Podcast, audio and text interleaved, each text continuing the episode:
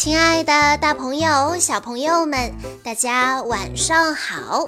欢迎收听今天的晚安故事盒子，我是你们的好朋友小鹿姐姐。今天我要为大家讲的故事叫做《汤姆挨罚》。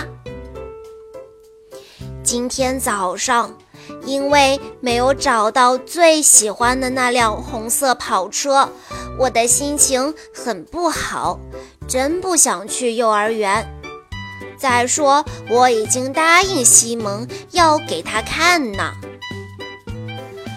我的小乖乖，再见。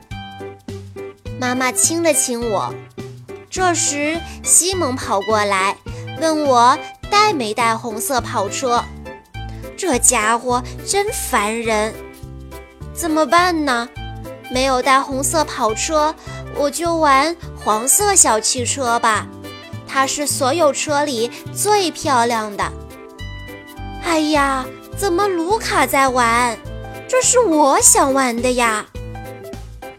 给我，这是我的。我伸出双手拼命地抢，可他怎么都不肯松手。哼，你坏，是我先拿到的。卢卡气极了，老师走过来把我们拉开，温和地说：“小汽车是大家的，汤姆，把小汽车还给卢卡，你玩别的好吗？”反正我也不想玩汽车了，我去搭积木吧。我要用好多好多的积木搭很高很高的大楼。我向积木和阿雷斯要积木，可他们都不愿意给我。看呐，你们搭的大楼太难看了！我一脚踹过去，哗啦一下，大楼倒了，真好玩。这一次，老师的声音可不那么柔和了，汤姆。你不高兴也不应该搞破坏，快说对不起，然后收拾好地上的积木。太不公平了，是他们不愿意分给我积木的。西蒙更可恶，还冲我做鬼脸呢。走开，西蒙，你不再是我的好朋友了。我向西蒙扔了一块积木。这一回，老师真的生气了。汤姆，任何时候都不能做坏事。我们上课的时候讲过，你还记得吗？好吧，既然你不愿意和别人好好的玩，那你就自己去画画吧。老师真坏，我再也不喜欢他了。再说了，我也不想再画画了。我干些什么呢？一个人待着真没意思，看起来。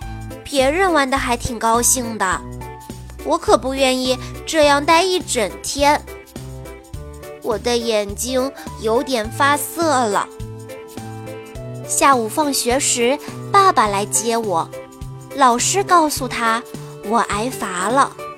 现在我只想快点回家吃点心。爸爸会跟老师一样批评我吗？爸爸没有生气，我告诉他，挨罚一点儿都不好玩。是的，汤姆，挨罚不好玩，但老师做的对，他想让你知道你违反了幼儿园的规则了。大家生活在一起，要遵守各种规则，有些事情可以做，有些事情不可以做。你看。马路上的汽车能开到人行道上去吗？红灯亮了，汽车就要停下来让行人过马路。汽车是要遵守交通规则的。爸爸，那如果汽车也不遵守交通规则的话，也要受到惩罚吗？要站墙角吗？不是汽车站墙角，而是开车的司机受罚，司机会收到罚单的。回到家里，我老想着今天发生的事。爸爸，你小的时候也挨过罚吗？当然了，有一次我在我弟弟，呃，也就是你叔叔的脸上打了一拳，你爷爷就让我回到自己的房间，不许出来。那一天正好我喜欢的表哥来家里玩。可怜的爸爸，当时你一定很伤心吧？后来你是不是也睡着啦？哐当！伊娜把果泥扔在了地上。你做的不对，这样不好。爸爸要不要罚伊娜？她应该把掉在地上的果泥捡起来。